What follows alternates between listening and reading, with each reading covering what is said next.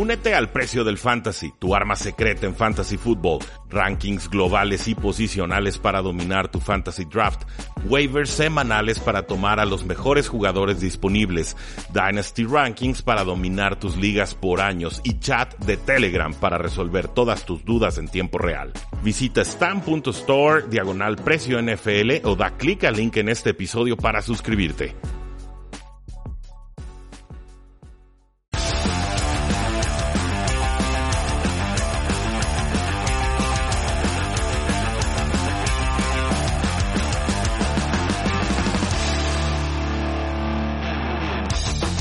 Saludos a todos, bienvenidos a un programa más de Tres y Fuera, donde la NFL no termina y nosotros tampoco. Mi nombre es Rudy Jacinto, me encuentran en Twitter como arroba NFL.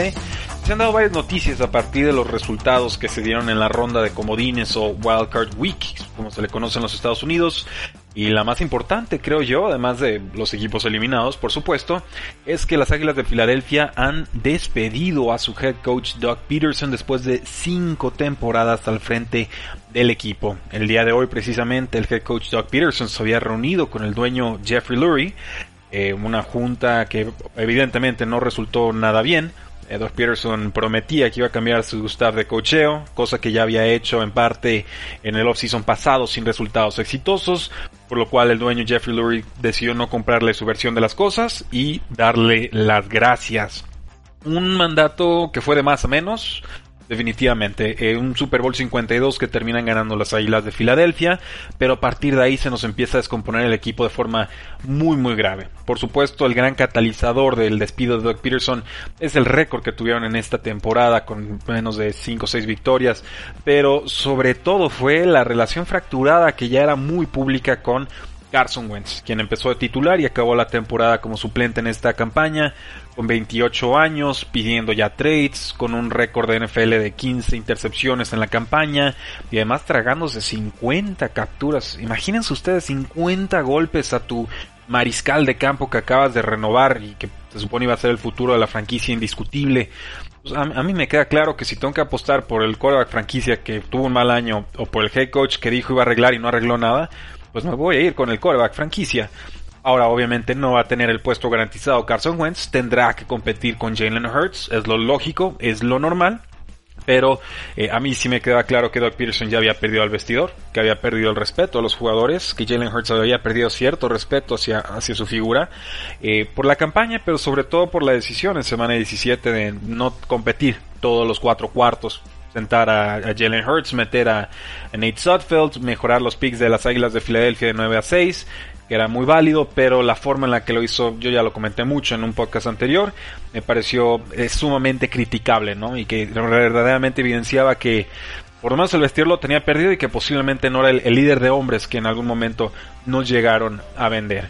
Eh, termina con 42 victorias, 37 derrotas y un empate en temporada regular, además de tres apariciones en postemporada.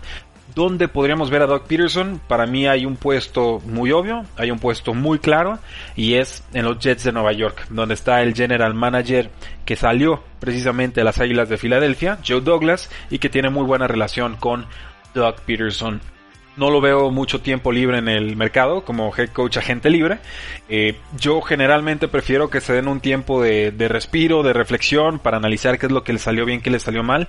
Pero también me queda claro que la NFL eh, te puede olvidar muy fácil, ¿no? Entonces, pues si te dan la oportunidad inmediata de firmar con otro equipo en el mismo puesto, generalmente la, la vas a tomar y creo que eso es lo que va a terminar sucediendo con eh, Doug Peterson yo lo comenté, para mí pues ya no lo voy a recordar por el Super Bowl 52, yo lo voy a recordar por esa decisión de semana 17 y es, y es una lástima porque ese equipo del, del, del, anillo, ese equipo campeón fue, fue bastante impactante, parecía que se podía perpetuar ese equipo de las Águilas de Filadelfia por más años y simplemente fue una decepción tras otra y cada temporada sufriendo más que la anterior. Si hubiera tenido respuestas Doug Peterson en 2020, pues seguramente sería el head coach en 2021 por lo menos yo ya tenía claro y defendía mucho en redes sociales que, que nunca se dieron esas respuestas o esas soluciones y que por eso para mí la decisión correcta era el despido. Ahora, ¿qué va a pasar con el general manager Harry Roseman? Ese también ha hecho un trabajito de cuidado, ¿eh? Y lleva dos, tres años muy, muy pobres y parece que va a ser intocable y parece que se va a quedar y parece que va a decidir el próximo head coach. Entonces, sí, mucha limpieza, mucho despido, lo que quieran, pero para mí ahí tienen otro problema que no están queriendo atajar antes de la temporada 2021. De mí se acuerdan.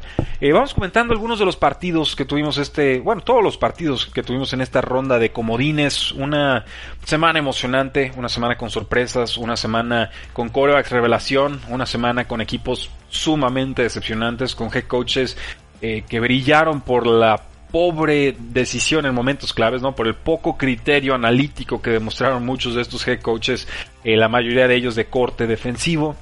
Y bueno, vamos a empezar con el partido de los Indianapolis Colts contra los Buffalo Bills, partido que gana Bills 27 a 24 y que titulé Si perdonas, pierdes. Eh, Buffalo se fue 14-10 al medio tiempo y casi no sabría decirles cómo ni por qué.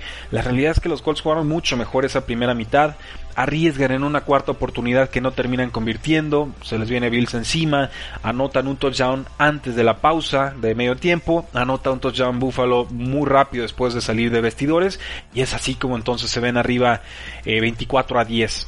Rodrigo Blankenship falló un gol de campo, algo poco característico en él esta campaña. Y yo no tengo ningún problema con la decisión de jugársela en cuarta. Eh, creo que Colts entendió. Entendió bien que Bills iba a anotar muchos puntos y que conformarse con tres eh, era básicamente dejar cuatro puntos en la mesa, no ganar tres puntos. Una filosofía, una forma de atacar quizás más propia de cuando te enfrentas a los Kansas City Chiefs, pero esta ofensiva de los Buffalo Bills poco a poco se iba acercando a, lo peligrosa que puede ser y lo explosiva que puede ser esa versión de los Kansas City Chiefs y Mahomes en, su mejor nivel. En fin, abajo 24 a 10, vimos a Philip Rivers atacar a los linebackers de Buffalo, consiguió dos anotaciones y luego tenía Josh Allen que tener una serie ofensiva exitosa para quemar reloj, no lo consigue. Una pérdida de 17 yardas en una captura le deja dos minutos y medio a los Indianapolis Colts que me parece los desaprovechan por completo con pasecitos cortos que ni siquiera eh, les permitían detener el reloj. Finalmente tuvimos que ver un Ave María de Philip Rivers que ni siquiera llegó a la yarda 5 rival, por no hablar de la zona de anotación, y que sí nos habla de un deterioro ya bastante profundo del brazo de, de Rivers. Antes de eso, una jugada muy controversial, una recepción de Zach Pascal. Eh, nadie lo toca, intenta levantarse y en ese intento de levantarse le zafan el balón. La revisan y dicen que no fue fumble. Para mí el criterio arbitral estuvo terrible. Obviamente el jugador no se había entregado en la jugada. Obviamente intenta levantarse. Obviamente lo consigue. Y obviamente comete fumble. Así que ese intento de Ave María ni siquiera tuvo que haber eh, sucedido. Por su parte, Stephon Diggs, 128 yardas y un touchdown en 6 recepciones. Gabriel Davis, que bien jugó este partido. Dos recepciones milagrosas, así del filo de la navaja del campo. Revisadas, las dos se quedan. Cuatro recepciones, 85 yardas. Eh, Cole Beasley, muy digno, sufrió para llegar al partido, pero finalmente lo hizo. Después de esta, de esta lesión que ha tenido, que lo ha quejado. 7 recepciones, 57 yardas. Eh, Josh Allen, ni se diga, más de 300 yardas. Dos touchdowns, dos capturas. 11 acarreos para 54 yardas. Touchdown, un fumble no perdido. Eh, o sea, un partido muy completito a Josh Allen y nos confirma nuevamente que con dos, tres oportunidades profundas que complete, Buffalo ya te metió en, aprietos muy, muy serios. Eh, lástima por los Colts, un buen equipo. Yo sigo pensando que Philip Rivers es, es, el talón de Aquiles. Sigo pensando que tienen que buscar otro mariscal de campo. Salió el head coach Frank Reich a decir que él quería que Philip Rivers fuera su, su eh, quarterback en 2021. Espero que lo diga de cara a la galería. Sé que le tiene mucho aprecio a Philip Rivers, pero sinceramente vas a necesitar más para poder competir con un Buffalo, para poder competir con unos Ravens, para poder competir contra unos Kansas City Chiefs que con la mano en la cintura te están metiendo 30 puntos por partido. Eh, reprobados de nuevo, eso es lo que yo tengo que decir sobre los Seattle Seahawks que perdieron 20 a 30 contra Los Ángeles Rams. Lo de Pete Carroll ya lo sabemos y, se ha dado una y otra y otra vez en postemporada. Inicios lentos, malos desafíos de jugadas, o sea, lanza el pañuelo en jugadas que no tienen ni forma de ganar.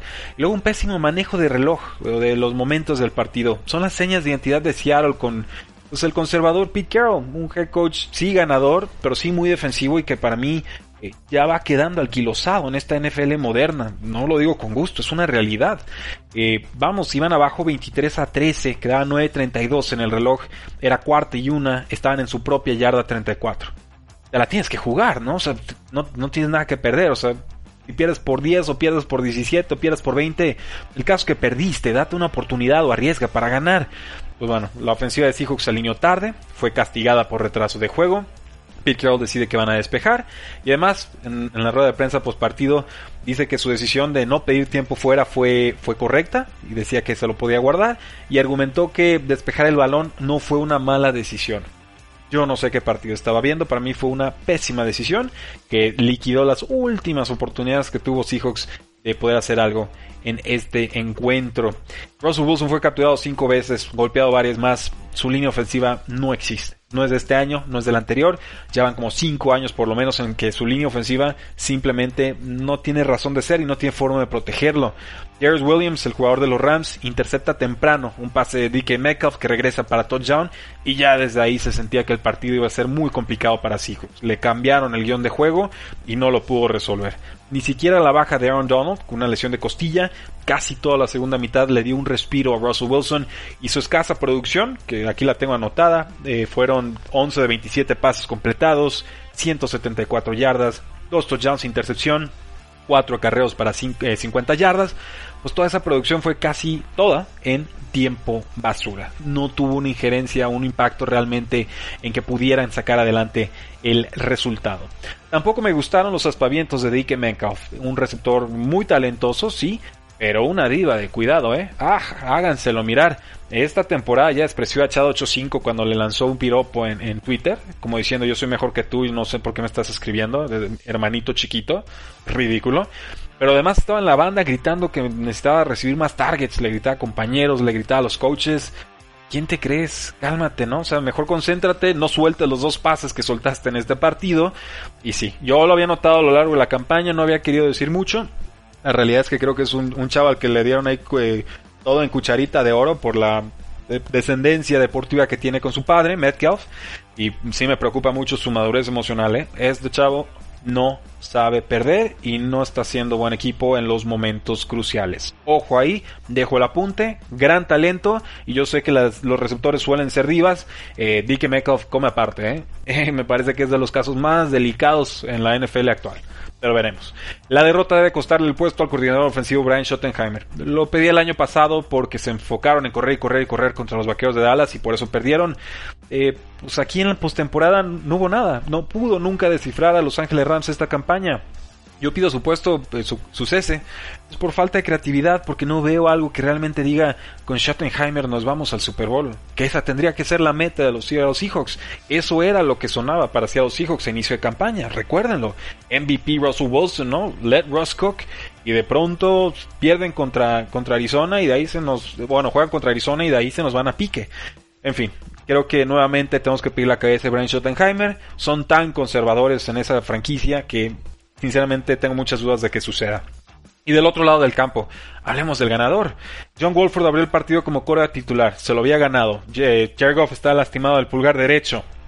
Lógico, 12 días, hace 12 días lo habían operado, todavía tenía tres puntadas en la mano derecha. Pues bueno, seis pases después de empezar, John Wolford con collarín, llevado al hospital con lesión de cuello. Por supuesto, parece que eh, está estable y, todo, todo saldrá bien. Tuvo que entrarle Jared Goff eh, jugó mal, es la realidad. 9 de 19 pases completados, 55 yardas, touchdown, 2 capturas, 4 acarreos para 4 yardas, o sea, corriendo por su vida, pero hizo lo suficiente para respetar el buen trabajo del corredor K-Makers y de su defensa. Así de sencillo. K-Makers 28 acarreos, 131 yardas, touchdown, dos recepciones para 45 yardas. Eh, él fue la ofensiva. Él cargó con toda la ofensiva al final de la campaña de, los Rams y ahora en temporada, en postemporada lo, lo vuelve a hacer. Un corredor contrastadísimo, de alta calidad, poderoso, inteligente, explosivo, que sabe encontrar los huecos. Eh, generaba dudas en Florida State porque su línea ofensiva no le ayudaba en nada, era muy difícil evaluarlo. Pero ahí está, sobradamente demostrado que Cam Akers es de los mejores corredores de su generación. Y pues bueno, bien por Los Ángeles Rams, un partido a domicilio complicado con lesiones de corebacks. Eh, Brad Steady creo que está haciendo un, trabajo fenomenal como coordinador defensivo, la verdad, de, admiración total. Lo decía los Seahawks, gris, triste y no veo para cuándo cambien su suerte. Eh, Antes de seguirle, pues bueno, no olviden que hay que apostar con Inside.mx, usar el código 3 y fuera y recibir su bono de 500 pesos de bienvenida para que apuesten a los partidos que quedan en la temporada NFL, en la NBA, en la Champions League, la Liga Española. Hay muchas opciones, ustedes solo entren, inside.mx, código 3 y fuera, y con eso ya tienen sus 500 pesotes para apostar y ganar. Eh, Heineken, eso es lo que yo estaba pensando todo el partido de los Bucaneros contra Washington. Le hacemos el comercial gratis a la cervecera, porque ganó Bucaneros 31 a 23 y este resultado pues ciertamente era obvio y era esperado. El tema aquí fue que Alex Smith fue descartado por lesión antes del encuentro y eso le dio la oportunidad de ser titular a Taylor Heineke, que muchos lo pronuncian como Heineken, y bueno, él es un core que ha rebotado por toda la NFL y hasta por la AAF. Ha estado con los Texans, ha estado con las Panteras, por supuesto ha estado con Washington. O sea, tuvo una oportunidad como quarterback número 4 este año y por azares del destino le toca ser titular de un partido en postemporada. Fue golpeado sin piedad, recibió rayos X en el cuarto cuarto, pudo regresar sin perderse un solo snap y jugó muy bien. 26 de 44 completados, 306 yardas, touchdown, intercepción, capturado dos veces, golpeado muchas, muchas más. Se escapó seis veces para 46 yardas y touchdown. Y en general mantuvo vivo a Washington a lo largo de todo el encuentro. El tema, por supuesto, creo que será si puede ser titular de Washington o no en 2021 yo les recomendaría firmarlo, renovarlo a buen precio si quieren y darle la oportunidad. ¿Por qué no? Creo que lo hizo mejor de lo que hubiera esperado con Alex Smith. Su movilidad es un gran plus, es más joven y no sabemos ni siquiera si Alex Smith va a regresar a la siguiente temporada o si se va a retirar. No lo ha decidido.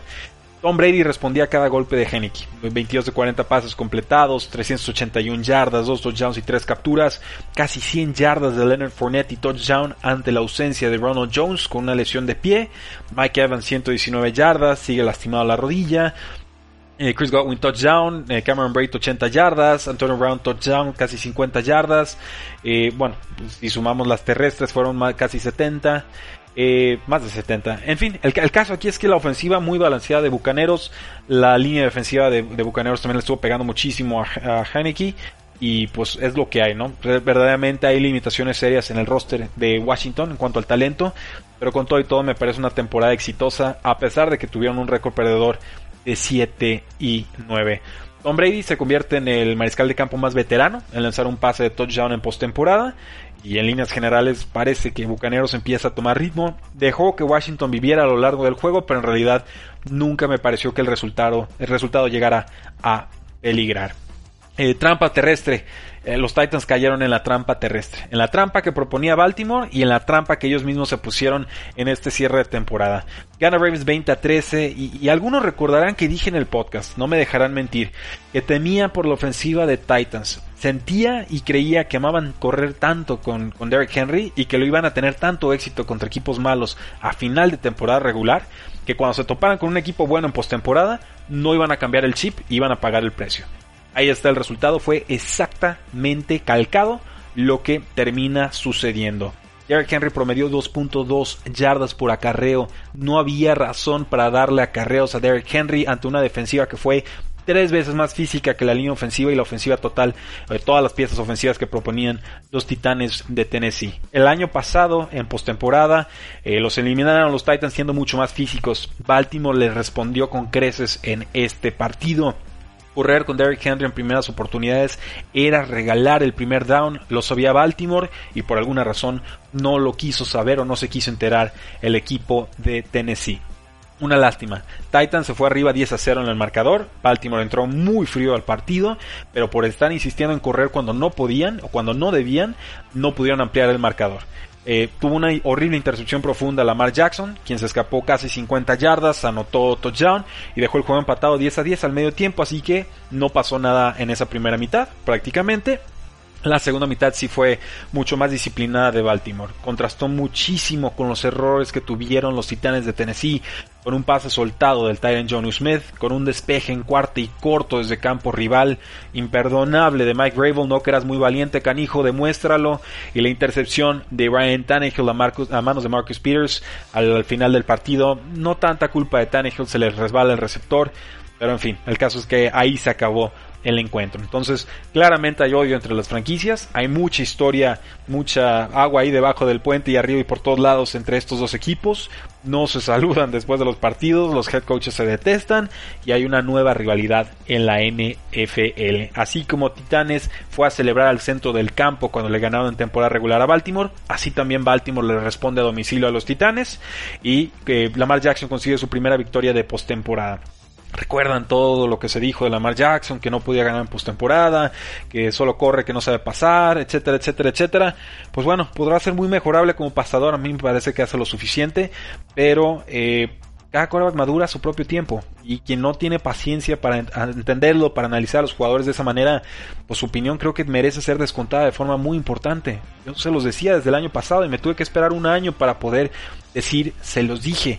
Lamar Jackson es un, un corredor que pase un pasador que corre, o sea, va, casado uno con otro, no es que solo corra y a veces pase, es que su juego terrestre le abre el juego aéreo. Y eso no es un pecado, al contrario, es una fortaleza que ningún otro mariscal de campo puede replicar de la misma manera en que lo hace Lamar Jackson. Entonces, quien vea eso como una debilidad, yo creo que no entiende la NFL moderna y no entiende lo que están proponiendo los Baltimore Ravens en estos momentos.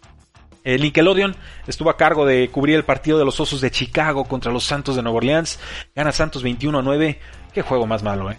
O sea, este sí, un partido absolutamente infumable. Nickelodeon fue lo mejor que le pudo haber pasado a este juego porque si no, sinceramente yo había visto el resumen y, párenle de contar. No me interesaba para nada lo que estaba sucediendo en, en el juego.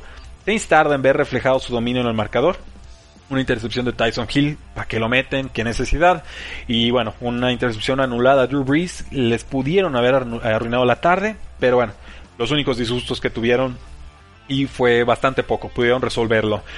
Chicago no puede decir lo mismo, Chicago tuvo muchos problemas, Chicago no pudo repetir la fórmula de correr con David Montgomery, completamente controlado, tuvo apenas, bueno, ni siquiera lo anoté, en mi, en mi guion, en mi artículo de tresifuera.com solo anoto a jugadores que anotan touchdown, que son corebacks o que superaron las 50 yardas totales.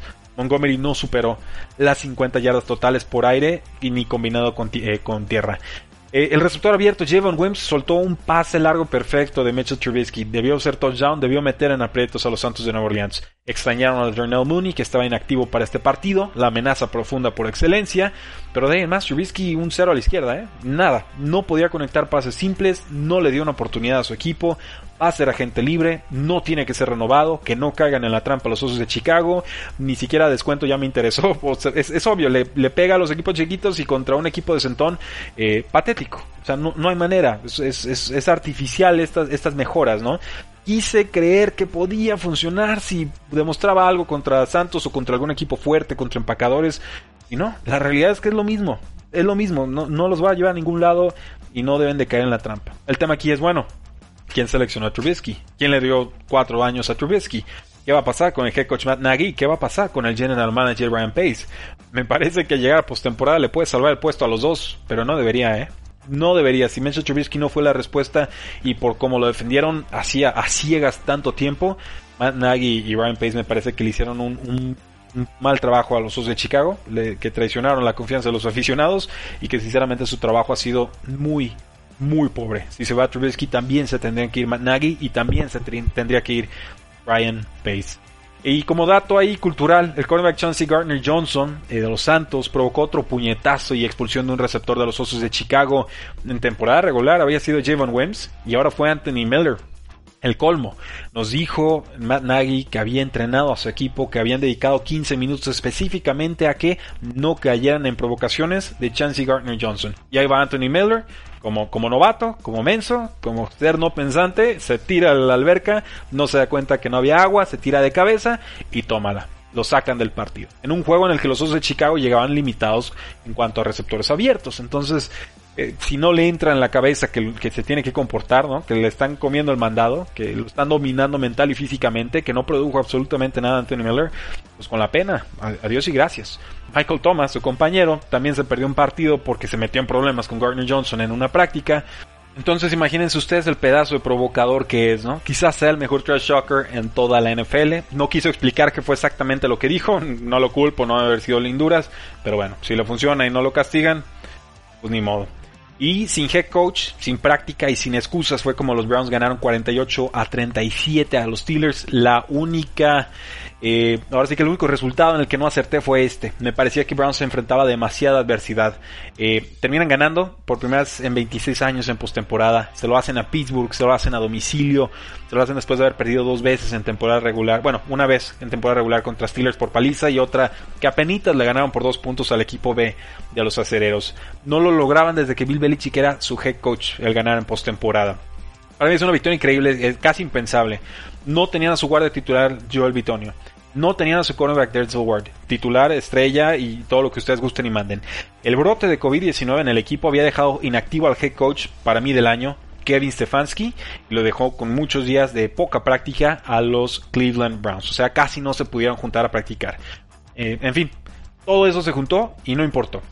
No importó porque en el primer snap, un pésimo centro de Marquise Pouncey de Steelers fue observado por Big Ben y James Conner, el corredor, al borde de su zona de anotación. Ninguno reacciona, se le quedan viendo la pelota, así como sálvala tú, no, sálvala tú. Y le cae toda la defensa de los Cleveland Browns. Les anotan touchdown en lo que tuvo que haber sido pérdida importante de yardas o por lo menos un safety, no los siete puntos. Y desde ahí pues fue remar contra corriente para Steelers con un quarterback y una ofensiva y un ataque terrestre y una línea ofensiva que sinceramente no está para eso. No está para eso, no lo estuvo todo el año y definitivamente no lo estuvo en postemporada. Eh, sí, Big Ben lanza 68 pases, completa 47, 501 yardas, wow, 4 touchdowns, fantástico. 4 intercepciones. Browns iba arriba 28 a 0 antes de que acabara el primer cuarto. la, ventaja en un primer cuarto más grande en la historia de la postemporada. Entonces perdió Steelers y perdió fuerte. Eh, cada intercepción de, Big Ben acababa siendo eh, anotada 7 puntos eh, Browns. O sea, era verdaderamente un castigo, una losa demasiado alta, demasiado pesada para salvar le doy algo de crédito a Steelers. Voy a decir eso. O sea, de estar 35 a 7 se alcanzan a pegar 35 a 23. Le alcanzan a meter el miedo a cuerpo a, los Cleveland Browns que llevaban décadas perdiendo contra Steelers. Pero hubo un pecado capital. Un error imperdonable, una decisión muy torpe, y no es la primera y no va a ser la última de Mike Tomlin. ¿eh? Él no es táctico y él no es estratégico. Él le echa muchas porras, le echa muchas ganas y a veces sabe manejar el vestidor. Párenle de contar, ¿eh? Mike Tomlin no es estratega y todos lo sabemos. El pecado capital fue despejar en cuarto y corto desde medio campo. Browns le responde con una larguísima serie ofensiva, un touchdown final, y ahí sí, se acabó el partido, un encuentro en el que muchos jugadores de Steelers estaban llorando, un encuentro en el que pues Juju supera las 100 yardas y un touchdown, 154 yardas y un touchdown, Deontay Johnson supera las 100 yardas, Eric Ebron tuvo touchdown, James Washington 72 yardas, Chase Claypool 59 yardas, dos touchdowns, eh, y de nada sirvió de nada sirvió porque todo el partido estuvieron a remolque. Porque no estuvieron concentrados, porque esta línea ofensiva ya no es la de antaño. Hace dos años eran la mejor de la NFL. Hoy, si pasan del top 20, creo que es demasiado. Es, una unidad muy pobre que extraña muchísimo a su coordinador ofensivo, perdón, al coach de línea ofensiva que se les escapó hace un par de, de off-seasons. Entonces, ¿Qué va a hacer Acereros? Están ahorcados. Tienen a Big Ben, le deben muchísimo dinero. Va a ser, si, lo cortan le deben 22 millones de dólares de todas formas en dinero muerto. Si juega creo que le tienen que pagar o van a tener atados como 40. Juju Smith-Schuster ya se va. no tiene nada que hacer aquí. No estuvo concentrado en la campaña. Es un buen talento, pero le, gana, le gana las redes sociales. Está distraído, no, no suma, no, no multiplica. No es líder. Desgraciadamente es muy carismático, puede caer bien. Pero la verdad es que esta temporada ya cayó mal. Entonces, pues bueno, fue, una temporada muy pobre de Juju Smith Schuster, espero madure. Eh, y luego sale Chase Claypool, ¿no? En, Instagram, en tiempo real, y le preguntan, oye, les ganó Browns, y se atreve a contestar el canijo. El día de hoy, precisamente, dice, no importa, a Browns lo van a cepillar la próxima semana, o el próximo partido. ¿En serio? eso esa es la reflexión que te dejó el partido, ¿no? La humillación histórica que les presentó Cleveland Browns es, ah, no importa, es que Kansas City se los va a ejecutar la próxima semana. ¿En serio? Inmaduros. La verdad es que Steelers tiene un muy serio problema de redes sociales. No es de este año, no es del año anterior. Desde que Antonio Brown estaba en ese equipo, las redes sociales han sido verdaderamente incontrolables por la franquicia. Yo entiendo que Mike Tomlin le quiere dar mucha libertad a sus jugadores, que quiere ser muy cercano a ellos, que quiere que se sientan cómodos y demás. Pero espérenme tantito, ¿no? Sea, un poco de disciplina tampoco les quería mal. Bien por Browns. Me da mucho gusto por ellos, la verdad, superaron todas mis expectativas para este partido en específico. Me parecía el partido más injusto quizás de toda la campaña, porque en postemporada, por tema de COVID, un equipo no pudo practicar tanto como su rival, su rival divisional, no contó con un head coach y obviamente tener un play caller debutante en playoffs se dice fácil y no lo fue y en el tercer cuarto se notó que le estaba costando ajustar al vendaval que se le venía con los acelerados de piso. Pero Nick Chubb bien, Kareem Hunt bien, Jarvis Landry muy bien, Baker Mayfield dentro de la estructura del equipo sin ser superestrella bien. Me gusta, me gusta lo que está haciendo Cleveland, es una nueva era. Bills por supuesto lo, lo hizo, Cleveland también, increíble que en la misma postemporada equipos que llevaban décadas sin ganar se juntaran y dijeran ahora sí, este es nuestro momento y se reafirmaran de forma tan importante en la AFC. A mí la verdad me da gusto que haya una nueva generación y que compitan hasta donde su talento y su mentalidad les dé. La verdad yo encantado, yo más que ir a un equipo específico, no. A mí me gustan los buenos equipos, a mí me gustan los equipos trabajados, los equipos disciplinados, los equipos carismáticos, los equipos con identidad, los equipos que arriesgan, los equipos que juegan a ganar y no a perder. Y Buffalo lo hace y en este caso Cleveland también. Y entonces nos queda una ronda divisional el sábado 16 de enero con los Rams visitando a los Packers. Lindo partido. Espero que Jared Goff esté sano para entonces. Eh, más sano por lo menos. Y los Baltimore Ravens estarán visitando a los Buffalo Bills. Un choque de estilos ofensivos muy divertido.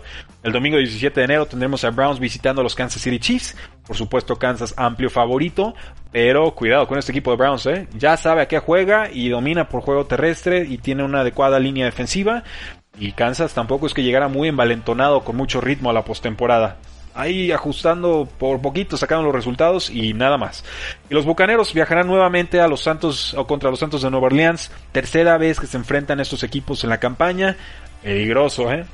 Peligroso enfrentarte por tercera vez a un rival divisional, porque te empiezan a tomar la medida, empiezan a acostumbrarse a tu ofensiva y de repente los partidos acaban siendo mucho más apretados, aunque haya habido palizas en temporada regular. Lo he visto muchas veces, no sé si voy a dar Bucaneros o no para ganar ese partido, pero que no se confíen los Santos de Nueva Orleans. Y entonces tenemos ya definido el NFL Draft 2021 del pick 1 al pick 24. Por supuesto, Jaguars, Jets, Dolphins, Falcons y Cincinnati Bengals están en el top 5. Y del 20 para abajo ya tendríamos entonces a los Osos de Chicago en el 20, a los Colts en 21, a los Titanes en 22, a los Jets por el pick de los Seattle Seahawks en 23 y a los Pittsburgh Steelers con un récord 2 y 4 en el puesto 24.